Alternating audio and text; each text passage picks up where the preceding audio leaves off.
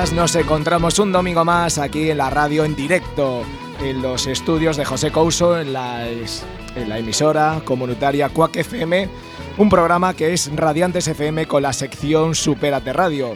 Como sabéis, mi nombre es Javier Rivas, emprendedor y apasionado del desarrollo personal. Me acompaña Manuel Paderne, un profesional en comunicación y ventas. Buenos días, Manuel. Buenos días, ¿qué tal Javi esa voz? Pues esta voz está un poco tomada. Ayer haciendo ejercicios para nueva pensamiento positivo y nos encontramos aquí con un poco la voz tomada. Pero es directo y estamos con alegría, con ilusión y ya abrimos las líneas. La línea de WhatsApp, la 644-737-303. Repito, 644-737-303 la app Quack FM, que nos pueden seguir directamente, nos pueden escuchar en las redes sociales, Manuel Paderne, Javier Ribascao. Es un espacio que buscamos entregarte herramientas, ideas, reflexiones y recursos para elevar tu estado personal y profesional a otro nivel. ¿Y de qué vamos a hablar hoy? Pues hoy hablaremos de dinero, de dónde invertir, qué es ser libre financieramente, juegos que nos ayudan a incentivar la libertad financiera, y tenemos un montón de preguntas. Eh, pues un montón de preguntas, hay que responderlas con profesionales. En el día de hoy pues nos acompaña Isabel Iglesias Arce, está en los estudios. Buenos días Isabel. Hola, buenos días Javier. Aquí un placer tenerte, profesional. Es una persona que es planificadora financiera y nos va a desgranar, nos va a ayudar, pues hay muchas preguntas que nos hacemos que no sabemos muy bien por dónde dirigirnos, pues ella nos ayudará a despertar todo lo relacionado con el dinero. Y también aquí en los estudios pues nos encontramos con Antonio García Meijome. Buenos días, Antonio. Hola, Javier, buenos días. Tiene que haber un complemento, ella nos hablará del dinero y demás. Una persona como Antonio que lleva muchas, ha pasado por muchas situaciones vitales también relacionadas con el dinero y tanto es así que es promotor, eh, acompañando con Andrés, que lo tenemos pues en línea, Andrés Villamarín. Hablaremos de un club que ellos son promotores, que es el Club Cash Flow para ayudar a despertar esa sensación de manejar el dinero, de la libertad financiera. O sea que como veis es un programa, un programón, agarraros, sentaros, poneros cómodos y las preguntas que tengáis enviarlas directamente por WhatsApp, repito, al 644-737-303. Será un placer transmitirlo a los invitados, tus inquietudes y por qué porque al final este es tu espacio. Nuestro objetivo es compartir el camino con personas como tú, que deseas superarte, que mejorar día a día. Por eso nos reunimos y nos concentramos con personas que son expertas en la materia y que van a dar mucho, mucho valor. Manuel, ¿comenzamos? Comenzamos, pero para comenzar hay que comenzar con energía, con una buena canción, ¿no? Sí. Por supuesto. Aquí pone La vida es bella. No sé si lo comentabas tú antes que esta Sí, sí, es la, bueno, es una de mis canciones preferidas y con la que salí casada de la iglesia. Pues vamos a empezar. Pues empezamos. Bienvenidos, un placer.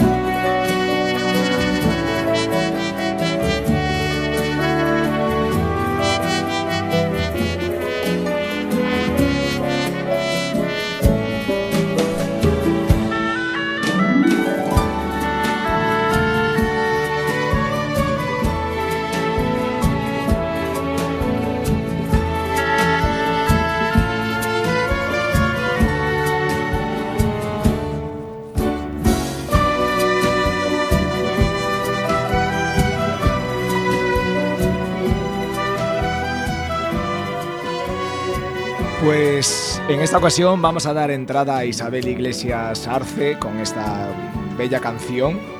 Qué magnífica canción que sale de la iglesia con esta canción. ¿eh? O sea, que lo cual es un anclaje muy bonito. Para empezar. Para empezar, pues Isabel Iglesias Arce es fundadora de Gestiona, eh, gestionandomisfinanzas.com ella pues acompaña a familias directamente en sus finanzas personales, les educa, les enseña, les, les abre caminos para nuevos hábitos que nos, eh, nos ayudará y compartirá en el día de hoy.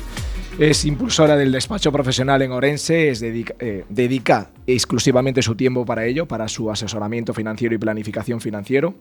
Ella tiene un, grande, un largo recorrido en el tema de banca, estuvo como directora en distintas sucursales, al final estuvo en banca privada, banca patrimonial y agente financiero desde el 2016. Pues Isabel, buenos días, bienvenida. Muchas gracias, estudio. Primero, darte las gracias por venir, porque sé que vienes eh, a dos horas de camino para estar aquí en, en, los estudios en directo con nosotros, con lo cual es, es de agradecer ese, ese, impulso y esa dedicación que has, nada más decírtelo, pues has dicho, pues sí, pues yo voy y voy a los estudios. Primero, darte las gracias porque hay, hay que pensar que es domingo, eh, es en directo y todos hacemos un, un, esfuerzo el venir aquí, el compartirlo con nuestra comunidad y tú especialmente has hecho un gran esfuerzo el, el venir. Nada, Javier, gracias a vosotros sobre todo por darme la oportunidad de compartir con todos vosotros pues este proyecto que ha nacido hace pocos meses realmente y que bueno y que me gustaría pues hacerlo llegar al mayor número de personas posibles para ayudarlas en su día a día. Genial, pues Estupendo. Vamos a iniciar un poquito. Sí queremos saber un poco la historia de Isabel. Sí, porque o sea, vamos a hablar de dinero, está, está muy bien, pero Isabel, eh, todo tu currículum es amplio hoy, sí. pero ¿de dónde viene Isabel? ¿Cuáles son los orígenes de Isabel? Pues vamos, eh, yo nací en Orense, en una familia emprendedora ya de por sí, porque mi padre, bueno, pues de la, de la nada, pues montó su propia empresa y, bueno, llegó a ser un referente a nivel eh, nacional.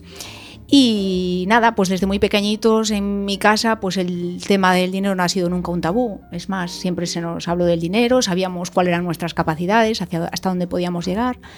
Y bueno, pues también siempre nos dieron la oportunidad de trabajar dentro de los propios negocios familiares para podernos conseguir unas pelillas en verano y poderlas administrar y poder tener nuestra independencia financiera ya desde muy jóvenes. Sí, sí, pero eso me ayudó mucho a gestionar. Perdona Isabel, comentas ahí que para ti el dinero en vuestra familia no era un tabú. Entonces, ¿cuál es tu visión en líneas generales?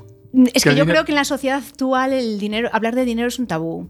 Entonces no hablamos de dinero, lo consideramos una cosa muy personal y bueno, eh, ni en conversaciones, ni muchas veces ni con tu pareja, que yo le inculco mucho, ¿no? Que hay que hablar de dinero, cuál es la posición, la visión que cada uno de nosotros tenemos referente al dinero y a la gestión de las finanzas personales. ¿Y por qué no? no si es algo... Porque nos han educado así. Si yo no hablo con mis hijos de dinero, pues mis hijos no puedo esperar que mañana hablen de dinero con sus parejas o con sus hijos o con lo que sea. Nos han educado que el dinero es algo malo. Nos han dado una visión negativa del dinero. Y yo creo que el dinero es. Podemos hacer un uso malo del dinero, pero no el dinero en sí es una cosa mala. Bueno, y aprovechamos que está Antonio. Sí. Eh, ¿Cuál es tu opinión? ¿Crees que el dinero tiene ese concepto en líneas generales la sociedad negativo, no? Sí, bueno, yo coincido plenamente con lo que está comentando Isabel. Eh, una cosa es el dinero y otra cosa es lo que la persona hace con el dinero. Efectivamente. Entonces a veces pensamos que el dinero es malo. El dinero no es malo ni es bueno, simplemente es, es. el dinero. Claro. Y si tú si haces algo en este sistema en el que estamos, afortunadamente o no, vivimos en una sociedad, si haces por líneas generales la contrapartida es, es pagar al, a la otra parte, a la que te genera un servicio, ¿no? Efectivamente. O sea, no es, es, es algo habitual. O sea, hay gente incluso que paga con gusto cuando el servicio o el producto es bueno. Sí, sí, sí, sí, eso, sí, sí, eso sí. Es así. Por eso nos tenemos que remontar a la historia, de dónde viene el dinero, es decir, cómo se inició ese mundo del dinero, ¿no? O sea, hace muchísimos, muchísimos años, pues eh, lo que hacía era el tema del trueque y había que hacer los cambios, ¿no, Isabel? Sí, sí, primero las personas empezaron a intercambiarse, tú tenías un producto que yo necesitaba, pues lo cambiábamos uno uno con el otro, el sencillo trueque, ¿vale? Pero eso luego, bueno, pues eh, tiene que hacerse en localidades muy pequeñas y luego tú puedes tener necesidad de un producto que no está cercano a ti. Por lo tanto, la sociedad, las personas hemos eh, ido buscando soluciones y para ello, pues, lo, eh, pues empezaron a, a, a, tomar como referencia la, el oro y la, la plata, y la los orfebres en su día. Empezaron, son los primeros que empezaron a acuñar lo que hoy conocemos eh, como dinero. Entonces se coge como referencia el oro o la plata, se empiezan a acuñar eh, monedas, en esas monedas, bueno, pues cada una de ellas se le ponía una pequeña cantidad y se identificaba con un determinado valor. Esto nos permitió pues, salir de nuestra zona de confort, de nuestra localidad pequeña y poder eh, adquirir eh, bienes y servicios en otras localidades, ¿no? intercambiarlo. Pero por porque esto. antes era la- cabezas de ganado. Entonces, Efectivamente. Si yo en un momento dado eh, quería comprar una casa y tenía que pagar con cabezas de ganado, imaginaros las cabezas de ganado que que- yo tenía que Bueno, entregarle. hoy, hoy parece Bueno. que vuelve a veces con la economía colaborativa así esto de contraprestación, pero bueno, no me voy a meter en ese tema, pero También, también, también. al, al final hay un trasvase, Un y el dinero es el más habitual. Efectivamente. Pues, volviendo a, a- a la temática y a tus orígenes, ya de, de principio tu familia toma de manera natural hablar de dinero. Hablar de dinero, sí. Con una niña pequeña como tú, de aquella. Sí, sí, es que hay que hablar. Yo tengo dos niños pequeñitos, de Sí. tres y dos años, y yo hablo con dinero con ellos. Con tres ellos años, hoy no saben lo que es el dinero, pero ellos tienen su hucha, saben lo que van a hacer cuando llenen su hucha y van poniéndose objetivos pequeñitos. Ellos no saben que una moneda de 5 céntimos son 5 céntimos, pero sí que, mira, simplemente el ruido de caer la moneda en la hucha ya les gusta. Con lo cual ya estoy consiguiendo que estén ahorrando, porque ellos cualquier moneda que encuentran en casa la van a depositar. Pero entonces. ¿qué, qué ejercicio le planteas? Eh, ahorra, no sé, ¿qué le pones? Pues le 20 digo, monedas. mira, Jaime, ¿qué quieres comprarte? Cuando llenemos esta hucha, que eso lo entiende perfectamente, tiene tres años, lo entiende perfectamente. Cuando llenemos esta hucha, ¿qué quieres comprarte? Hoy quiere comprarse un acordeón. Por ejemplo. Es lo que quiere comprarse ahora. Y él sabe que cuando la llene, va a comprarse un acordeón. Entonces, pues él lo que hace es, ya te digo, cualquier moneda que se encuentra por casa. Es más, el otro día me comentó mi padre que estando allí con ellos a mediodía, le, le le fue por la hucha y le dijo, abuelo, échame algo. O sea que quiero decirte que los niños enseguida cogen el hábito. Y si ellos desde pequeños cogen ese hábito, yo sé que eso va a seguirles en su- ayudando en toda su Todo vida. lo que arraigamos desde pequeños. estoy muy Efectivamente, de acuerdo. efectivamente. ¿Y, y cómo A mí me hacen sorprende. para ganar el dinero? Dices que lo encuentran, etcétera. Pero es bueno, Bueno. desde tu punto de vista, darle a los niños una paga para que administren. Sí, eh, mira, eh, dos cosas. Mm, Mis niños ahora son muy pequeños, entonces lo que me puedo conformar es con eso, pues que vayan mm, sabiendo que si generan eso, pues van a conseguir un objetivo. No se lo olvida, por cierto, ¿eh? está siempre con el, con el tema hasta que lo consiga. Eh, un poco más adelante, lo que se puede hacer es, ¿quieres conseguir una moneda? Bueno, pues mira, ven, me vas a ayudar pues a limpiar esta habitación. Lo hace encantado, pues está con su trapito allí y al final pues le doy 5 céntimos, 10 céntimos para su y encantado. Y él ya sabe que tiene un valor, una contraprestación. Y luego ya eh, lo considero mm, súper importante, ya cuando en la adolescencia, bueno, empezar con una pequeña paga. eh, para que ellos sepan desde el, desde el principio administrarla y que sepan, bueno, nos van a sorprender, ¿eh? es que nosotros eso también lo sabíamos y lo hemos olvidado, ¿eh? nos van a sorprender de que tienen una determinada cantidad y priorizar eh, con esa cantidad lo que quieren adquirir, vamos, en cada O momento. sea, que tú desde pequeña ya sabías que te querías orientar a esto o no. No, no lo sabía. ¿Cuándo te diste cuenta de que era.? Bueno, mm, vamos a ver, vino un poco de rebote. La verdad, sinceramente, que vino un poco de rebote, pero sí que llevaba, eh, había mamado desde muy pequeña, pues todos estos conceptos y sabía el esfuerzo que suponía mis padres cuando me querían comprar alguna cosa, el esfuerzo que ellos les suponía el trabajo. Que hoy los niños no están viendo eso. Para ellos el esfuerzo es el tiempo que han tenido que dedicar a pedírselo insistentemente a su padre para que se lo compre. Yo, sin embargo, siempre veía en mi casa el esfuerzo que suponía que a lo mejor mi padre pues mm, sacrificaba el tiempo para estar con nosotros, para trabajar y poder, poder comprar una cosa, irnos de vacaciones o lo que fuera. Entonces, como que, ya te digo, que hablaron siempre muy abiertamente del tema. Y, por ejemplo, una cosa muy importante que aún hoy lo recuerdo es cuando nos tenían que hacer un regalo y era un regalo muy importante, nos lo hacían con vales tanto a mi hermano como a mí. Entonces, ¿quieres comprar una bicicleta? Bueno, pues no podemos ah, en el cumpleaños. Bueno, pues mira, en el cumpleaños te vale por una rueda, vale por tal. Pues así conseguí mi bicicleta y así cuando fui más mayor acabé consiguiendo mi coche. y así nació pero la venta así. por fascículos. Y así, así, así, así. Eres una precursora, tu, tu padre y tu familia, de, de la venta Bueno, por fascículos. bueno, pero es una idea que te da eh, de que las cosas no son inmediatas, las cosas hay que darle un tiempo y fijarnos un objetivo y irlo alcanzando poco a poco, que no todo es así al, Y eso va aumentando, luego te metes directamente en banca y ahí es cuando descubres también cómo la gente maneja, la- cómo la sociedad maneja el dinero, qué vehículos, qué palancas utiliza y ahí es cuando despierta otra parte, Mm. otra, otra fase, otra etapa en tu vida, Sí. que ahí es donde nos vamos a, a meter ahora. Es que por, est- al final, cuando somos y arraigamos hábitos, si estábamos acostumbrados, la mayoría, a insistir, insistir hasta que tu padre o tu madre te pagaba el capricho, mentalmente en el. Supongo que no sé si estarás de acuerdo, pero las personas que nos hablamos a nosotros mismos, Sí. cuando queremos comprar un coche, una vivienda, etcétera, aunque sabemos que financieramente tendríamos que ir a lo mejor por vales, pues a lo mejor los metemos o somos inteligentes financieramente Mira, las personas. eh, eh, hace mm, relativamente pocas semanas publiqué un post en la web que dice ¿por qué nos olvidamos de los buenos hábitos que teníamos cuando éramos niños? Y eso es así. Llega un momento en que la persona empieza a tener un ingreso y, y- y esos hábitos de ahorro que teníamos cuando éramos pequeños y cuando priorizábamos, pues tengo una paga y lo que voy a comprar esta semana pues es eh, o quiero ahorrar para comprarme el juego, el videojuego, lo que sea. Todo eso lo olvidamos, empezamos a cobrar y nos endeudamos. Y ahí está el error. Pero ¿por qué lo olvidamos? lo olvidamos porque de repente queremos la inmediatez y de repente queremos comprarnos la casa y la queremos comprar ya. Y queremos el coche y lo queremos ya. O queremos este vestido y lo queremos ya. ¿Y cómo evitamos eso? Yo, eh, ¿Cómo evitamos? Pues no dejarnos llevar por la, la sociedad, que la propia sociedad nos lleva muchas veces a, a eso. Digo, por- Porque yo creo que falta educación financiera y entonces al faltar educación financiera es la pescadilla que se muerde la cola. Es que la pregunta es, ¿cuánto dinero tú inviertes en, la- en educarte a nivel financiero? Si hacemos una pregunta y hacemos un sondeo en la sociedad, la mayor parte de la gente no destina tiempo para educarse financieramente. Y ahí es cuando también suceden situaciones, eh, ahí está la parte de Isabel que se sienta con las personas, Sí. le pagan por educar, Educar. con sí. lo cual tú eres una educadora, Mm. les ayudas a planificar el dinero y que el rol, que mucha gente, todos hemos cometido errores de ganamos dinero y según vamos aumentando los ingresos, vamos... in- in- Nuestras también- necesidades. y Mm. vamos aumentando al mismo nivel de lo que tenemos de ingreso.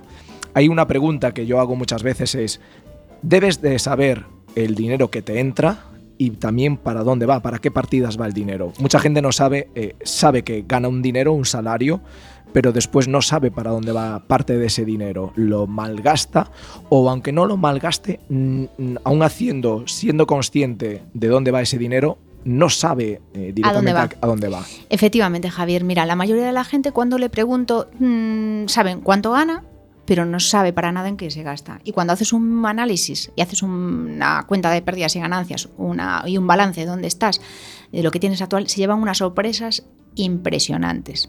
Porque el café, esas cantidades que sacamos en efectivo y que no sabemos a dónde van, al final suponen una cantidad de dinero eh, enorme. Entonces, bueno, pues el otro día me pasaba con unos padres que se gastaban 360 euros al año en cumpleaños de los hijos. Eh, no en celebrar su cumpleaños, sino en ir a cumpleaños de amiguitos. O sea, no hay que ir a cumpleaños de amigos. No, no, no es una broma, eso. Es una broma. No es eso, no es eso, no es eso, no es eso. Pero se gastaban Se- 360 euros. No eran conscientes de que no eran conscientes de, lo, que supone- lo que suponía. Que podrían haber asimilado. Los queremos gastar, pero sabemos Pero sabemos que lo gastamos en eso. y vamos a, de- a derivar de nuestros ingresos 30 euros al mes. para eso. Vale, el problema es que no sepas, no, no digo que haya que yo no Sí, le digo a nadie, no tienes que gastar esto, no tienes que hacer aquello. Yo digo, lo- pero sé consciente de que te gastas en ropa, pues un 20% de tu sueldo al año. ¿Es necesario? Ahora tú decídelo, si tú quieres que sea necesario, lo vamos a hacer, pero si no, a lo mejor la gente es donde se da cuenta, pues que a lo mejor pues puede reducir aquí, puede reducir allá y aumentar un poco su capacidad de, de ahorro. Vale, y mucha gente te estará pensando, porque cuando somos adultos nos vienen hijos, hipotecas, etcétera. Al final todo el mundo sabe que sí o no estará pensando, bueno, algo de conciencia de dónde van mis partidas, a lo mejor de- creen o Algo, queremos. Creemos. Pero coge lápiz y papel y ponte a anotar y verás como la mitad de ellas. Sí, no. sí, estoy seguro, pero mucha gente dirá, bueno, pero es que no es fácil porque nos salen Imprevistos. imprevistos. Situaciones. ¿Cómo? Y la- Bueno. que, bueno, yo digo es lo que ocurre. Los Yo- imprevistos tienen que ser previstos. Es, muy bien, esa es la, Vale, la buena planificadora. Vamos a ver, no podemos dejar nada a impre- a imprevisto. Yo tengo que tener una previsión de que me puede surgir un imprevisto y para eso lo primero que tenemos que ahorrar es para hacer un colchón de emergencia, que yo le denomino, ¿vale? Entonces, oye, pues no sé, pues le recomiendo a todo el mundo que tenga seis meses de su sueldo Más o menos, depende también de qué tipo de trabajo tengas, de la estabilidad que tengas en el Sí, trabajo. pero tal. vamos a ver, Bueno, unos ingresos. Que alguien tenga 1.500 euros de ingresos al mes, pues que 1.500 por 6, 9.000 Bueno, euros. pues a lo mejor Ah, tiene 1.500, pues a lo mejor 3.000, 3.000. Vamos a 3.000. tenerlo ahí para un imprevisto, que se me estropea el coche. Que, pues no sé, pues que tengo que hacer unas pruebas médicas, cualquier cosa, pues ahí lo tengo. Entonces, a partir de ahí, lo primero que tenemos que, que configurar es ese, co- ese colchón de emergencia y después ya, pues ir creciendo tal. Y no tocarle, saber lo que lo tienes ahí, para que ningún imprevisto sea realmente un imprevisto, que lo tengas previsto. Porque eh, así gestionando así el dinero se puede llegar a- al famoso concepto libertad financiera, Sí, sí, claro. Que claro, es el- una máxima que todo el mundo nos encantaría, ¿no? Bueno, mira, yo lo que digo es que se puede llegar a ser rico. Es que, ten- es que tenemos que distinguir entre ser rico y tener riqueza. Bien. La mayoría de la gente en la sociedad tiene riqueza, pero no es rico, es, no es próspero. Y sin embargo, hay mucha gente que realmente no tiene ese bien material, pero es muy rica. Y entonces va a generar esa riqueza a lo largo de los años. ¿Puedes poner un ejemplo? Sí, pues mira, pues hay mucha gente, tú lo tendrás eh, visto, que le ha tocado la lotería y al cabo de unos años todo eso se ha convertido en un recuerdo. No existe nada. Y sin embargo hay gente que ha caído abajo de todo y se levanta porque es una persona emprendedora, que es una persona que es, tiene muy claro dónde quiere llegar y las personas que tienen muy claro dónde llegar, los objetivos no son, Joder. son alcanzables Eh, totalmente. Antonio, estás escuchando y todo eso lo vamos a ir relacionar con el Sí, juego sí, Cash Flow, es- ¿eh? claro, ¿no? claro, te- tiene mucho que ver, está todo muy relacionado. A mí me encanta primero, identi- primero identificar qué es lo que quieres, Lo que a dónde tú quieres llegar. A dónde quieres llegar. Y después marcarte una hoja de ruta Efectivamente. en la cual tienes que ir paso a paso para alcanzar esa libertad que es la que tú deseas. Al final es tu vida. Es- Efectivamente. tú pintas tu vida, tú dibujas lo que tú quieres. y la vas a vivir como tú quieres. Correcto. Vale, entonces yo mm, como planificadora ni te voy a decir dónde tienes que gastar o lo que no tienes que gastar. Cada uno va a decidir eh, la importancia que le va a dar a salir a comer fuera, a irse de vacaciones o a educar a tus hijos o a, no sé, a Sí, otras- pero- o gastos. Pero lo que sí que te voy a hacer es que consigas tu objetivo. Tú lo vas a marcar y yo te voy a ayudar a conseguirlo, te voy a acompañar. Porque si no, las personas pues nos vamos un poco desviando luego de la- del, del tema, ¿no? Entonces, bueno, pues hay que tener ahí Al igual que muchas veces en la sociedad lo que hacen es gastan, o sea, esos, mm, si tú le preguntas cuál es lo que tienes que pagar prioritario y te dicen la hipoteca, ¿no? Entonces Mm. lo que hacen es pagan la hipoteca, se van de cena, compran ropa, etcétera, etcétera. Sí. Y si sobra algo, si Sobra sobra, algo. lo ahorramos, pero si sobra. Sin embargo, tú eres del concepto eh, Contrario. Al, revés, al contrario. Bueno, es que es, eh, cambia el orden de los factores y vas a tener el resultado completamente diferente. Lo que tenemos que educarnos y coger el hábito fundamental es gana, ahorra y después gasta. Entonces, yo a todo el mundo le recomiendo cuánto ganas, Mm, mínimo. Vamos a empezar sueldos muy bajit- bajos, 10%. Pues el 10% ya lo retiramos. Ya estás ahorrando. Y a partir de ahora, organiza tu vida en torno a este otro nivel de vida sin un 10%. Entonces sí que tenemos un plan de ahorro efectivo. Mientras no hagamos esto, el cobra, gasta y ahorra, no lo vas a conseguir. Que es curioso que nos han enseñado eh, el concepto del debe y el haber, ¿no? En empresa y en, Sí. en la parte familiar es- tienes que ser, tiene que ser igual, tienes que Sí, saber sí. tu capacidad. Efectivamente. Y para motivarnos que es domingo, la gente que esté pensando, bueno, pues eh, estoy haciendo números y necesito más ingresos. ¿Dónde invertir estos ahorros o este dinero que tengo partido para inversión? Vale. Eh, Claro, eso ya es una, una vez que ya tienes eh, que ya has establecido un sistema de ahorro, lo que no podemos es dejar el dinero o sea, ahí sin ningún tipo de porque hay dos eh, hay un efecto negativo fundamental que afecta sobre nuestros ahorros que es la inflación. Vale, no vamos a hablar hoy de bueno, la sí, inflación. pero la gente creo que la inflación, en líneas generales, lo entiende. El nivel de vida va subiendo y si el dinero lo dejas parado, pierde Eh, valor. Estás perdiendo. Entonces, ya sin hacer nada, dejándole el dinero en debajo del colchón, no consigues nada. Si quieres dejarlo, como lo digo, déjalo, pero que sepas que estás perdiendo. Entonces, tenemos que eh, ir eh, generando ese, esa rentabilidad, que además, igual que tenemos un efecto negativo que es la inflación, tenemos un efecto súper positivo, que es el interés compuesto. ¿Qué es el interés compuesto? Pues que el propio interés te vaya generando más interés. Imaginaos una bola de nieve que está cayendo por una ladera de una montaña. Cada vez que gira, cada vez que gira se va haciendo más grande. Y cada vez que es más grande la montaña, pues más grande se hace la bola de nieve. Pues eso, así funciona el interés compuesto. Entonces, eh, yo cuando un plan efectivo muy bueno de ahorro es darle un nombre a cada ahorro. Darle un nombre. porque así sabes cuál es el objetivo final y lo identificas perfectamente.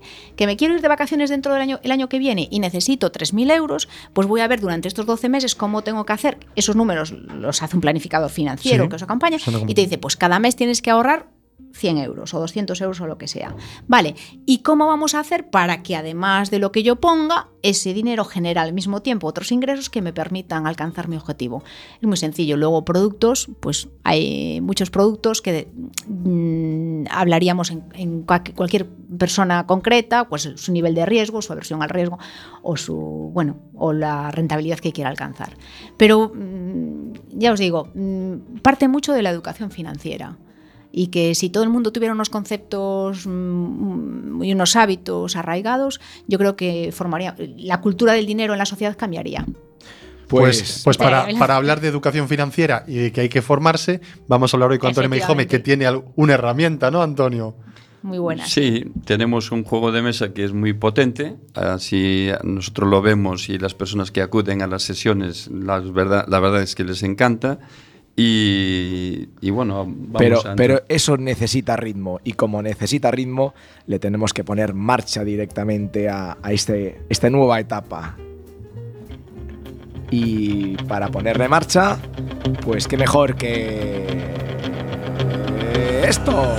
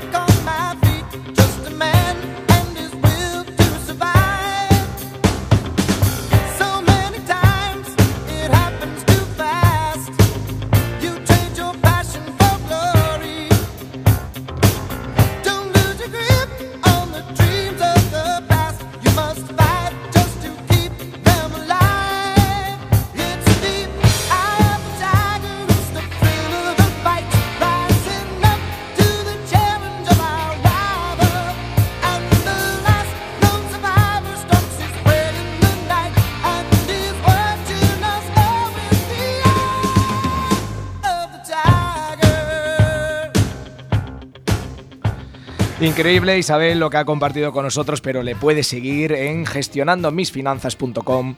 Ella tiene un post semanal que comparte en la cual da trucos, eh, da herramientas y recursos para que tus finanzas mejoren y como planificadora pues eh, se puede acudir directamente a ella. Es yo la conozco, es una persona muy cercana, eh, muy cariñosa y se desvive por el cliente. Lo que quiere es que al final ese cliente consiga y alcance sus objetivos, los marcados y los ta- establecidos, y que mejor que una persona que sea profesional, como en este caso es Isabel Iglesias Arce, en gestionandomisfinanzas.com. Y para eso, pues eh, con un poco de marcha y fuerza, pues aquí, Antonio García Meijome, lo tenemos eh, preparado y listo para salir a ruedo. Y es una persona que ha pasado por muchas turbulencias eh, financieras. eh, has nacido en el año 1963. Uy, uy. Eh, como lo dice, ¿viste? Es, va a ser importante el año de nacimiento Antonio. sí, porque es que son, estamos hablando de una diferencia de edad, pero yo cuando hablaba con él y le preguntaba cosas a nivel financiero, todas las turbulencias que él ha tenido a nivel personal, o sea, su experiencia vital, pues es que ha, ha estado en todas las fases y te hace muy familiar todo esto y eso es provocado por tu situación personal, profesional y ahora lo que estás haciendo tiene mucho sentido porque quieres ayudar a un montón de gente, pero te has dado cuenta antes de ayudar a un montón de gente que primero te tienes que ayudar tú a ti mismo y otra cosa que has conseguido es cómo despertar el tema financiero, cómo ayudar a estas personas a que sean libres financieramente y has descubierto un juego magnífico, has hecho mucha formación relacionada con, lo que vamos a hablar ahora Y tanto es así que tú y otra persona habéis lanzado y sois promotores de un club en Galicia, que es el Club Cash Flow en Santiago de Compostela, y que ya acudimos de muchas de las provincias de Galicia a jugar una vez al mes a este juego. Cuéntanos cómo ha nacido todo esto, Antonio. Bien, pues si me permites, antes de empezar un poco como estás contando, yo las experiencias que cuento son las que yo he vivido, que me ha tocado vivir, porque cuando desde pequeño eh, tiene, hay falta de recursos en tu casa y deseas dinero porque quieres ser emprendedor, quieres ser empresario, deseas ser millonario y buscas el dinero como único fin porque no lo tuviste en tu vida, y desde pequeño tienes que salir a, ganar dinero para comprar la entrada del cine o para ir al campamento en el verano. Y cuando estás estudiando tienes que ir en la playa para poder tener dinero para estar durante todo el año. Entonces son momentos donde, donde lo que único, el objetivo que tienes es perseguir el dinero como dinero. Luego te das cuenta que es un error. Pero sí me doy cuenta también de que ese error que se acaba pagando es un aprendizaje. Eh, Pero bueno, tú, eh, o sea, de pequeño de- estás diciendo que los recursos no eran desde tu nivel de exigencia, de tu nivel de vida que querías vivir. Recursos siempre son suficientes, pero en función de lo que tú querías conseguir, necesitabas más dinero. no, no lo había. Si Mm. no lo hay, no lo hay. Entonces tienes que buscarlo. O sea, estás hablando de que necesitas también dinero para sobrevivir casi. Claro, Ah, es decir, vale. yo en mi época de, de pequeño, pues si quería cosas tenía que... que- que Pon un ganar ejemplo, si querías que, por ejemplo. Pues si quería pues, ir al campamento de verano, pues tenía que ir a re- hacer reparto en el supermercado para que luego, con el dinero que me daban, pues me pagaba la estancia de los 15 días en el campamento de la lanzada, por ejemplo, pues cuando yo tenía 14 años. Pero sí que tenías recursos, entonces. Bueno, tenía recursos porque después de ir del cole, pues iba a colocar la mercancía en las estanterías, iba las personas que venían al supermercado a hacer el pedido, había que llevárselo a casa, pues era... Eso lo hacías tú. Claro, yo lo hacía. El mayor recurso ya eras hermana, tú. Mi hermana trabajaba en un supermercado, claro, eh, eh, O sea, me daba eh, la opción. no- no- hay un punto que es que no se puede conseguir algo, un objetivo y dinero lo mismo, si no haces un esfuerzo al otro lado. Es correcto. es ¿no? correcto. Sí, sí, perfectamente. Entonces, empezaste a darte cuenta de que en la vida, pero estabas di- diciendo ahí un muy buen punto, que querías que era un error enfocarse solo en... Claro, porque yo eh, cuando estaba en una posición, porque yo eh, lo dije, pero luego empiezas a encaminarte, consigues cosas y, y cuando consigues cosas quieres conseguir más cosas, pero solamente enfocado en el dinero, porque era lo único que buscabas, sin una preparación previa. Eh, luego cuando te das cuenta que apuestas en negocios que porque realmente estás ganando dinero, pero es en sí el sistema del negocio, es un error o por lo menos fue la experiencia que yo tuve. Conseguí el éxito dentro de, la, de esa disciplina, pero luego llegó el momento donde eh, todo el dinero que yo estaba ganando lo estaba gastando.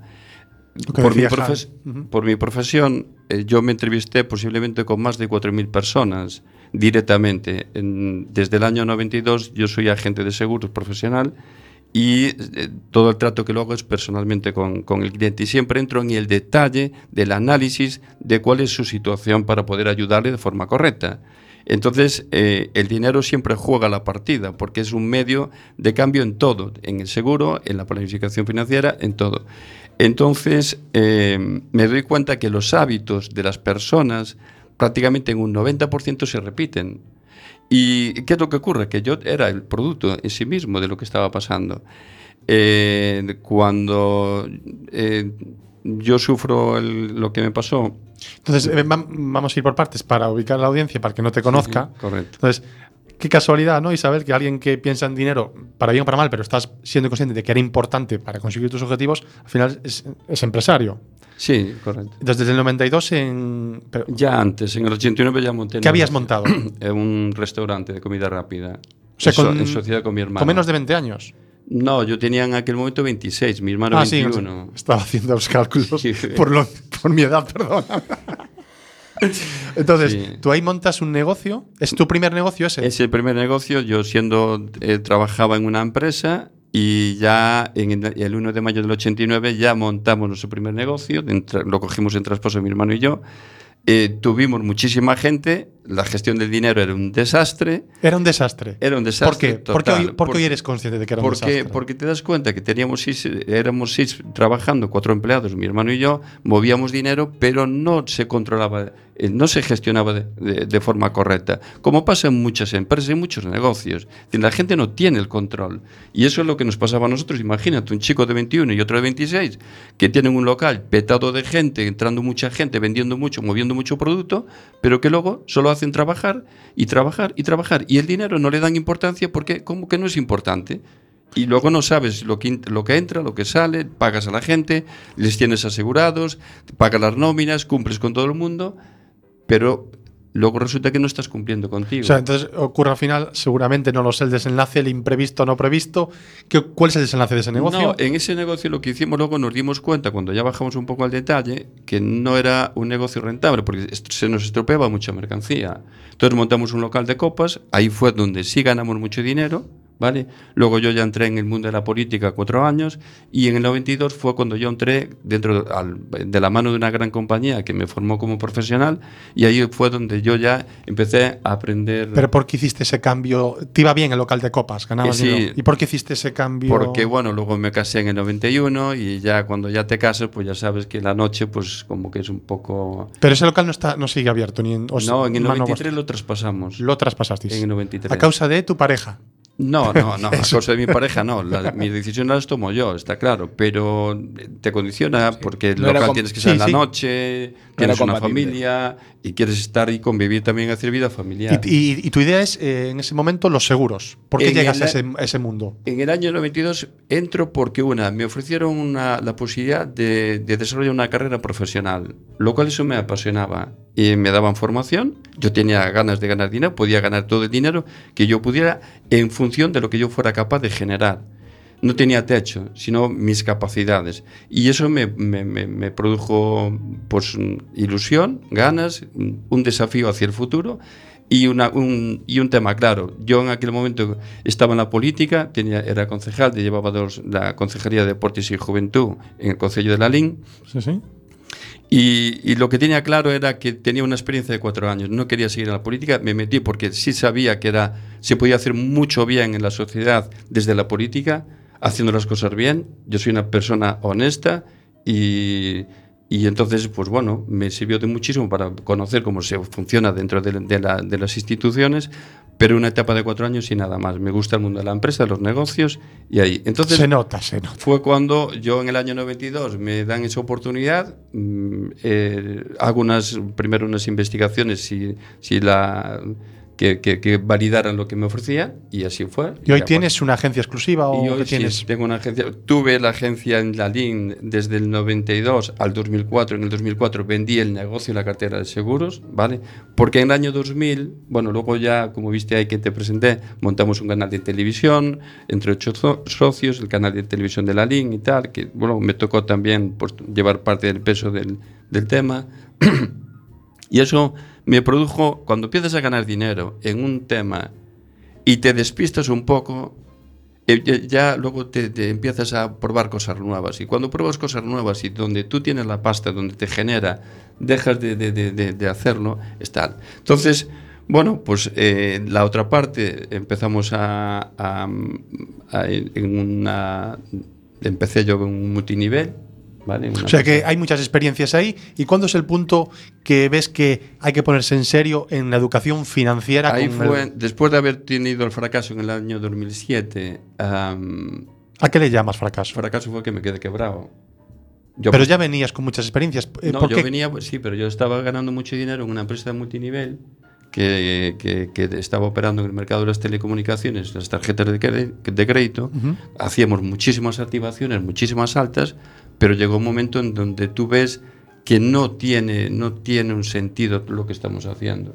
y que, y no, una- una y red que no de es sostenible. Tú no, No es ahí no lo ves sostenible. Él estaba ganando mucho dinero y te encuentras que pasas a la otra, a la, a- a la parte opuesta, a la otra parte, a no tener ingresos. Pero sin embargo, tú habías adquirido ya eh, muchos pasivos y esos pasivos eh, Muy fuertes. Sí, sí, sí. Pasivos le llamamos eh, para la comunidad. Pues, muchos- Cargas económicas. muchas sí, cargas sí, que hay que pagar. y tal. Y luego te das cuenta que si has manejado mucho dinero y tal, cuando lo necesitaste, pues no, no, no tenías. Y ahí es cuando te planteas trabajar Claro. en serio ya el la gestión y la educación financiera, Donde me planteé... que ya la estabas haciendo con la práctica. Sí, luego en el 2009 fue cuando yo eh, me, me paré, en el 2007 tuve que pararme, tuve que vender patrimonio para salvar mi casa y en el año 2009 vuelvo a los seguros. ¿Vale? Digo, si esto lo sé hacer, puedo ayudar a muchísimas personas haciendo lo que yo sé, con la experiencia que yo tengo.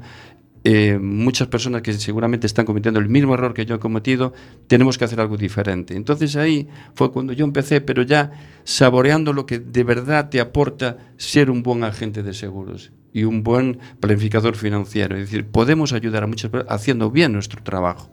Entonces empiezo. Y un día, leyendo un libro, me di cuenta de que llevaba muchísimos años pagando intereses a los bancos de una forma descomunal. ¿Cuál es Y el dije, libro?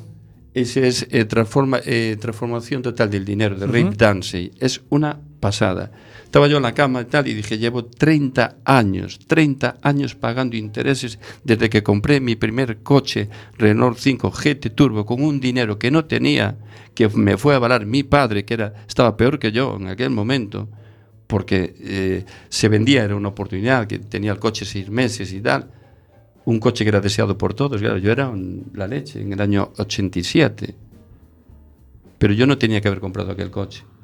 Sin embargo, lo compré, empecé ahí en la rueda, porque yo ganaba ya dinero. Y eso es lo que rueda. pasa habitualmente. Y eso es lo que pasa habitualmente a la gran Estoy gente, que compra cosas que no son necesarias. La vida es mucho más sencilla. Vivo ahora más feliz que nunca, ganando menos dinero que el del que llegué a ganar, del que llegué en- a ganar en aquellos momentos, que era muchísimo dinero, y ahora te das cuenta que todo es simple, sencillo. No, no hay por qué complicarse. Vale, entonces, eh, eh, llega un punto que en el desarrollo personal, eh, tenerlo claro eh, nos ayuda. Claro, entonces ahí es cuando, fue cuando yo, con, a través del juego de Robert Kiyosaki, el juego Cash Flow, digo, este es tan potente, porque reí el, padre rico, padre pobre, empecé a ya meterme caña ahí, y compré el juego a Estados Unidos, porque aquí no lo había. Lo, me costó much- bastante dinero en aquel momento, y, pero lo compré, y juego en casa con mis hijos, jugaba más, eh, con mis hijos con nueve años, de, lo que, y, y entonces ahí fue cuando dije, bueno, pues a veces por temores que no lo, no lo haces. Ahora, pues con Andrés, junto con Andrés, dijimos, vamos a poder ha- hacer lo de cash flow para que las personas eh, puedan puedan aprender con un simulador de finanzas personales lo que es un activo, lo que es un pasivo. A ver, eh, vamos a explicar al que no conozca el juego, como si fuéramos niños muy pequeñitos, en qué consiste el juego Cashflow. el juego es, eh, para que sea más fácil, todo el mundo seguramente conoce el juego de Monopoly, ¿correcto? Bueno, pues este es como el Monopoly, pero más completo. Tienes una ficha donde tú tienes que asentar tu profesión y tú tienes que anotar tus, tus ingresos, tus gastos, tus activos y tus pasivos. Y luego te queda el flujo de efectivo, que el flujo de efectivo es lo importante, no es lo que ganas, sino es lo que te queda. Entonces, cuando tú tienes en la ficha eh, que te queda porque eres médico y te quedan 3.000 dólares y resulta que tienes unos, unos gastos brutales, para salir de la carrera de la rata, lo que te- el juego te dice... La, la carrera de rata está, es lo que le llaman en el juego es el- claro. hacerlo mal, ¿no? La bola esa. Es, es lo que tú, la carrera de la rata es cuando tú te vas a casar, que compras tu piso, tu coche, tu esto, tu lo otro, tu gasto, tu... Entonces estás entrando en una dinámica de gastos que no te das cuenta, pero que estás ahí agobiado. Y mes tras mes estás en el mismo sitio. Ingreso, gasto y estoy en el mismo sitio. Pasan cinco años, sigo en el mismo sitio. Entonces, con el simulador lo que te lleva es a decir, espérate, los ingresos vienen, esto es ingreso ganado, que es por tu profesión, correcto. Ahora tenemos que centrarnos en los ingresos de activos recurrentes, lo que viene de tus inversiones, que te permite seguir sin que tú tengas que trabajar por ello. Entonces, el te está invitando a que las, los ingresos pasivos que vienen que, de tus inversiones sean superiores a tus gastos. Entonces ahí sales de la carrera de Vale, la rata. vamos a parar porque es muy auditiva. Ingresos pasivos es. Pones un ejemplo de un ingreso pasivo. Por ejemplo, tú tienes un alquiler de un piso, ¿vale? Eso es un ingreso pasivo. Claro, yo te puedo contar el caso, si quieres, de. No sé si. o- bueno, te puedo contar el caso de. ¿Cómo generar ingresos pasivos? Mira, yo tengo. Mira, el otro. Bueno, el otro día no. Hace ya eh, ocho meses o nueve. eh, Yo a un cliente que vino por el despacho para ver unas cosas y tal, eh, hablando con él, tenía un piso y tal, o tiene un piso, le dije, fulano, tienes que alquilar ese piso, te está costando pasta, es que no te das cuenta que te está costando dinero. Y entonces me decía, no, es que luego si me lo estropean, tal, que te cuesta dinero, que es un pasivo, te está quitando dinero de tu bolsillo. Y tienes que hacer que ese piso meta dinero en tu bolsillo. Bueno, hay gente que decide gastarlo conscientemente. Bueno, que haga lo que quiera, pero yo lo que te- yo lo que tengo claro es que yo le digo lo que pienso. Entonces, si yo para mí un piso que tengo ahí que no me genera es un es muy sencillo. Pero a lo O mejor es uno de los que quieres tener, ¿no? Puede ser que yo asimilo de mis partidas un gasto en tener un piso a mi uso y disfrute durante todo el año en la playa. ¿Por qué no? Manuel, sí, de acuerdo, vale, pero hay muchas personas que tienen patrimonio y tienen mucho pasivo encima y eso es un problema. No ya para ellos, sino para las personas que vienen después. Sí que, Vale, y a entonces- nivel general, eh, seguramente si hacemos conciencia de lo que gastamos, etcétera, tenemos muchos pasivos. Correcto. Seguramente. Entonces, al caso, al de 360 euros en cumpleaños, hay muchos. Entonces, para eso está el cash flow, pero tienes un socio que es Andrés. Buenos días. Hola, buenos días. ¿Qué tal, Javier? ¿Qué tal todos? Eh, gracias por dejarme compartir y participar con vosotros, bueno, en estos momentos. Estoy disfrutando ahí escuchándoos. Está contando ahí Antonio muy bien cómo es la dinámica del juego, ¿no?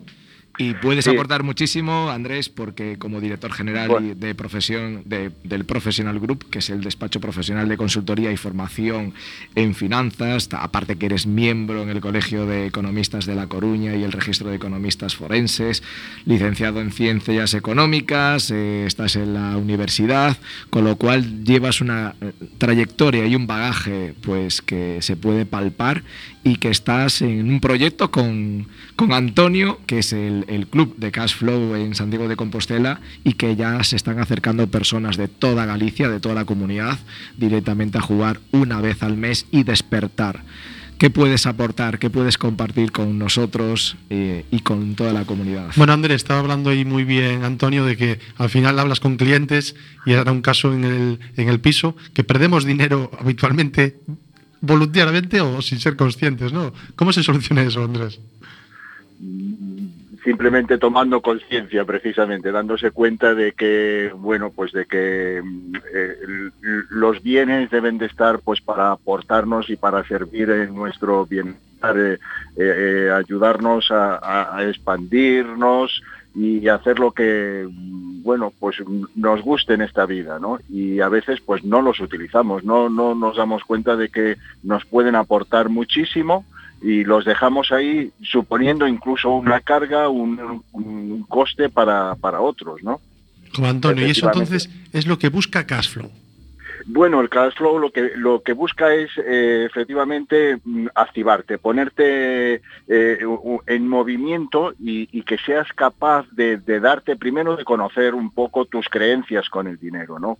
Porque a veces el dinero lo, asimilamos como algo malo, como algo que no debemos de, de manejar. Eh, y, y entonces es curioso ver pues personas cómo tratan de eh, ocultar esos billetes de, de juguete, porque al final son billetes de juguete o, o del dinero que tienen o no sé, lo Vale, vemos como, Entonces, como eh, una pregunta para los tres, porque este es un punto que se ha derivado en todo el programa. sí, sí. ¿Cómo rompemos ese miedo a hablar de manera natural del dinero, eh, Antonio? ¿Cómo rompemos ese... Si, si está tan anclado en la sociedad y en nosotros? ¿cómo Mira, rompemos? yo el, el- lo- me- a través de- del simulador Cashflow es, es una herramienta muy potente. Porque el caso de este que te estaba contando antes, cuando después de la segunda partida eh, hizo unos comentarios, ya fueron muy bien orientados, pero en la terce- cuando jugó la tercera partida, que luego lo pusimos como le dijimos que tenía que dar su testimonio, eh, fue cuando él asentó, después de practicar, llevó los gastos al detalle de lo que le estaba costando eh, las cosas y el piso, y se dio cuenta de que realmente el piso que tenía era un pasivo. ¿Y qué fue lo que hizo él? Pues automáticamente, cuando se dio cuenta de todo lo que llevaba gastado 14 años sin alquilar el piso, que era una pasta brutal, ¿vale? Fue a su junto de su madre y dijo, mamá, mira, esto es lo que nos está pasando con el piso. ¿Sabe lo que pasó con el piso? Que ya lo tiene alquilado a la semana después de hablar con su madre. Y esto es lo verdaderamente importante. Ahí es cuando se habla, porque cuando contó el, el testimonio, una persona de las que estaba allí fue a junto de él a preguntarle. Ahí es donde se generan O sea, eh, los, los, los- los un, sitios. un punto a- es compartir con otros Correcto. que tengan una visión también parecida a a través de un juego o de algo donde nos pueden educar financieramente. Andrés, ¿cuál es tu punto? ¿Cómo rompemos ese Claro. Eh, vamos a ver, yo primero creo que el juego lo que que te permite precisamente es simular situaciones en las que no, no estabas eh, preparado, no lo habías visto, no lo habías pensado o no se te había ocurrido, ¿no? El juego y con otras personas y en lo mismo, primero te abre la mente en el sentido de darte cuenta de otros conceptos, ¿no? Mm, ¿Qué es el cash flow? ¿Qué es el flujo de efectivo? ¿Qué son esos ingresos pasivos, eh, los activos? ¿Dónde puedo invertir? Te empiezas a cuestionar pues muchas cosas. Ves cómo reaccionan los demás, cómo reaccionas tú mismo a, esas, a esos nuevos conceptos que están viendo. Y es lo que te permite. Al final empiezas a, a ver que efectivamente se pueden hacer cosas mm, con, con el dinero y, verlo incluso a nivel de creencia, porque mm, si, si tú asimilas, yo digo muchas veces que el, dinero es algo como la alimentación. Mm, eh, si, si realmente nos preocupamos y vemos la alimentación sana, nos lleva a una salud eh, adecuada. Y el dinero nos lleva a un bienestar adecuado también. Y eso debemos de perderle el miedo y, empezar a verlo realmente como algo natural. Y el cash flow lo permite hacer en ese sentido. eso es bueno, es eh, nos permite cuestionarnos, que cuando alguien se cuestiona algo, normalmente avanza, y además en este caso, en vuestra iniciativa, que es muy buena, comparte visiones con otra gente que tiene o problemas o avances, porque va por niveles. Justo, ¿no? sí, sí. Ahí Es- tiene es- que ir por niveles. Cuando yo estoy hablando de un tema y quiero compartir, Isabel, querías añadir ahí algo, porque como buena planificadora financiera, ¿cómo rompes con tus clientes ese bloqueo o que te comuniquen de manera transparente? Lo... Bueno, eh, tengo que decir que, claro, cuando el cliente ya se dirige a mí, ya viene con una mente abierta. Ya alguien, ya hemos logrado romper ese vínculo. Va ya nivel ya generó su necesidad. Vale, ya se ha dado cuenta que tenía necesidad. Ahora, yo creo fundamental que hay que eh, fomentar la educación financiera desde pequeños, desde los colegios. Eh, nos enseñan a hacer muchísimas cosas. Mira, si me permitís, una cosa importante. Hice una carrera, estudié un máster, hice varias entrevistas, conseguí un trabajo y la primera pregunta que me hicieron era, dime tu número de cuenta. No tenía número de cuenta. Bajé a una entidad financiera, abrirme una y me dijo la chica, ¿quieres una cuenta corriente o una cuenta de ahorro? Es que ya no supe qué contestar. Vale, entonces me, me- me di cuenta de que, de que, vamos, que es que no sabía yo en qué mundo vivía. ¿no? Entonces nos, nos empeñamos en enseñar, enseñar, pero no hay una verdadera educación financiera en, lo- en la- en los niños en los, en los, ¿eh? y en los adultos. Y teníamos que hablar de esto sin tabúes, ir a, lo- ir a, las, ir a los juegos, ir a las charlas, ir a todos los Entonces, y, eso es eh, lo, y eso es lo que despierta el club. Mm, De hecho, el, el próximo evento Cash Flow ¿Cuándo es? el 21 de septiembre, luego hay otro el 19 de octubre, otra fecha el 30 de noviembre y finalizamos el año con el 21 de diciembre. Todo esto, ¿dónde anotarte? En www.protegetufuturo.com. Esa es la página donde tú puedes anotarte, donde yo te invito y nosotros hemos estado, yo voy en- a, a todos los eventos que organizáis, son espectaculares, es aprovechar esas sinergias, es el contagio y es que estamos ahí, está Andrés, puedes hablar directamente con Andrés, está Antonio, puedes hablar con Antonio y luego hay muchos participantes que muchos de ellos son libres financieramente, que te Sí. invitan y que te ayudan y te hacen despertar pues esas metas y objetivos a los que Entonces, tú quieres alcanzar. Antonio, porque el, el programa va muy rápido y estamos sacando el tiempo. Entonces, cuando somos conscientes, para romper ese, ese miedo inicial, lo bueno es ir a una iniciativa como la tuya y compartir. Pero una vez nos cuestionamos, avanzamos en nuestro conocimiento, ¿hay niveles o cómo, cómo se va avanzando? Claro, vamos a ver, lo primero, eh, la persona entra en un nivel eh, básico de, Pero el- el- la persona esa que estás contando, el ejemplo de alquiler, ahora ya estará en otro nivel casi... mm, A ver, vamos a ver, si hay niveles de dificultades que todavía nosotros, a las personas que están, todavía no llegamos a, a ponernos en marcha, pero que empezaremos ahora con las nuevas sesiones, ya con algunas personas que ya jugaron habitualmente, ya poner dificultades, ¿vale? Que les va a ser más difícil salir de la... Aquí la clave es llegar a conseguir el sueño, ¿vale? Primero hay que salir de la carrera de la rata y luego hay que ir a la vía rápida. La vía rápida es donde están los millonarios. Lo que sí queremos es que crear una comunidad de personas para compartir.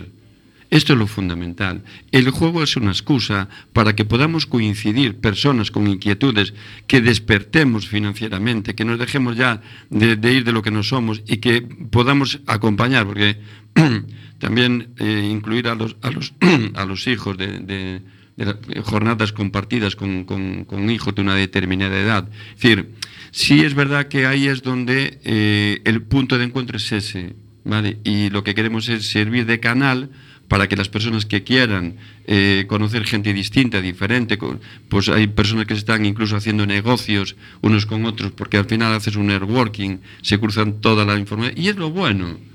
Pues Bien. tenemos que dar muchas gracias a Antonio por y a Andrés, que lo tenemos todavía en línea. Andrés, eh, Andrés, una reflexión final de hacia, dónde, hacia dónde crees que esta iniciativa va a llegar. ¿Tenéis algún objetivo? ¿Hacia dónde va a llegar?